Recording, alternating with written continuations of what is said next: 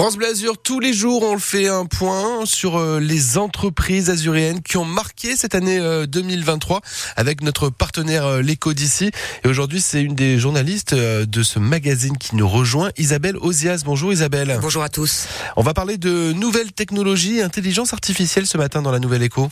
Et quand je vous dis intelligence artificielle, vous pensez immédiatement ChatGPT ou véhicule autonome Eh bien non, nous allons parler fleurs, vignes et transition climatique avec Mycophyto, une entreprise azurienne qui préfigure l'agriculture de demain et plus largement donc l'alimentation et l'utilisation que nous ferons de la nature. Et quel rapport avec euh, l'intelligence artificielle? D'abord l'actualité, Mycophyto a remporté la semaine dernière le prix de l'entreprise d'Alpes-Maritimes Terre d'IA, donc IA pour intelligence artificielle, un concours organisé par le conseil départemental pour favoriser l'émergence de nouvelles technos sur le territoire.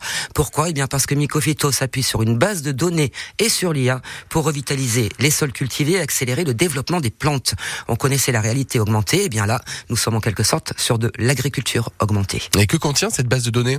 Le principe de base de Mycophyto, c'est d'associer certains mini-champignons, que l'on dit mycorhiziens et qui se développent dans les sols, à certaines espèces végétales pour qu'ensemble, ils créent une synergie vertueuse pour exploiter au mieux les ressources mises à leur disposition. Et la ressource qui pose problème actuellement, eh bien, c'est l'eau. En s'entraidant, plantes et champignons vont se montrer moins gourmands et ça, c'est bon pour la planète. Et c'est bon aussi pour la facture d'eau des agriculteurs.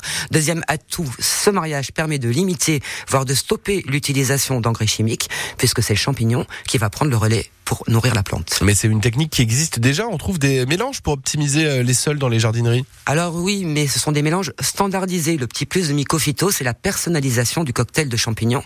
Depuis plus de 7 ans, une équipe de chercheurs joue les marieuses pour chaque champignon, chaque espèce végétale, chaque nature de sol pour des résultats encore plus visibles.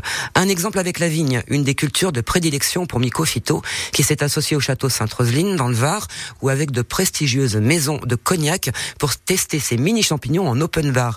Les, expérimentations ont été lancées en 2021 et au premier bilan, rien que sur le territoire AOP Côte-de-Provence, la mycorhisation permettrait d'économiser plus de 2500 bassins olympiques d'eau d'irrigation par an.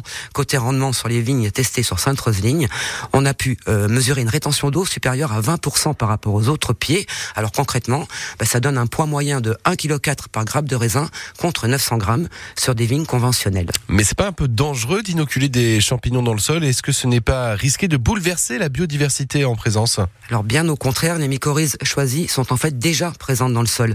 Le défi pour Mycophyto, c'est de trouver le dosage idéal et c'est là qu'on retrouve notre intelligence artificielle. C'est elle qui va agréger et analyser des millions de données recueillies et qui va permettre à l'avenir d'aller beaucoup plus vite dans la sélection à privilégier.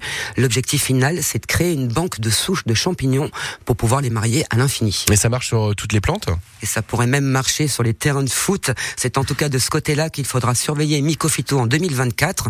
Son vaccin contre le stress hydrique serait opportun pour maîtriser l'arrosage des stades ou des golfs, voire même des espaces verts publics. Et tout ça sans engrais chimiques. Merci beaucoup Isabelle. Une chronique, l'écho d'ici à retrouver sur francebleu.fr et l'appli. Ici de la musique dans un instant, je vois Irina Reims qui arrive avec Changer sur France Bleu Azur. Il est 7h20. Bonjour. L'écho avec la place business, le service de mise en relation de la la Chambre de commerce et d'industrie Nice Côte d'Azur qui interconnecte les entreprises azuréennes.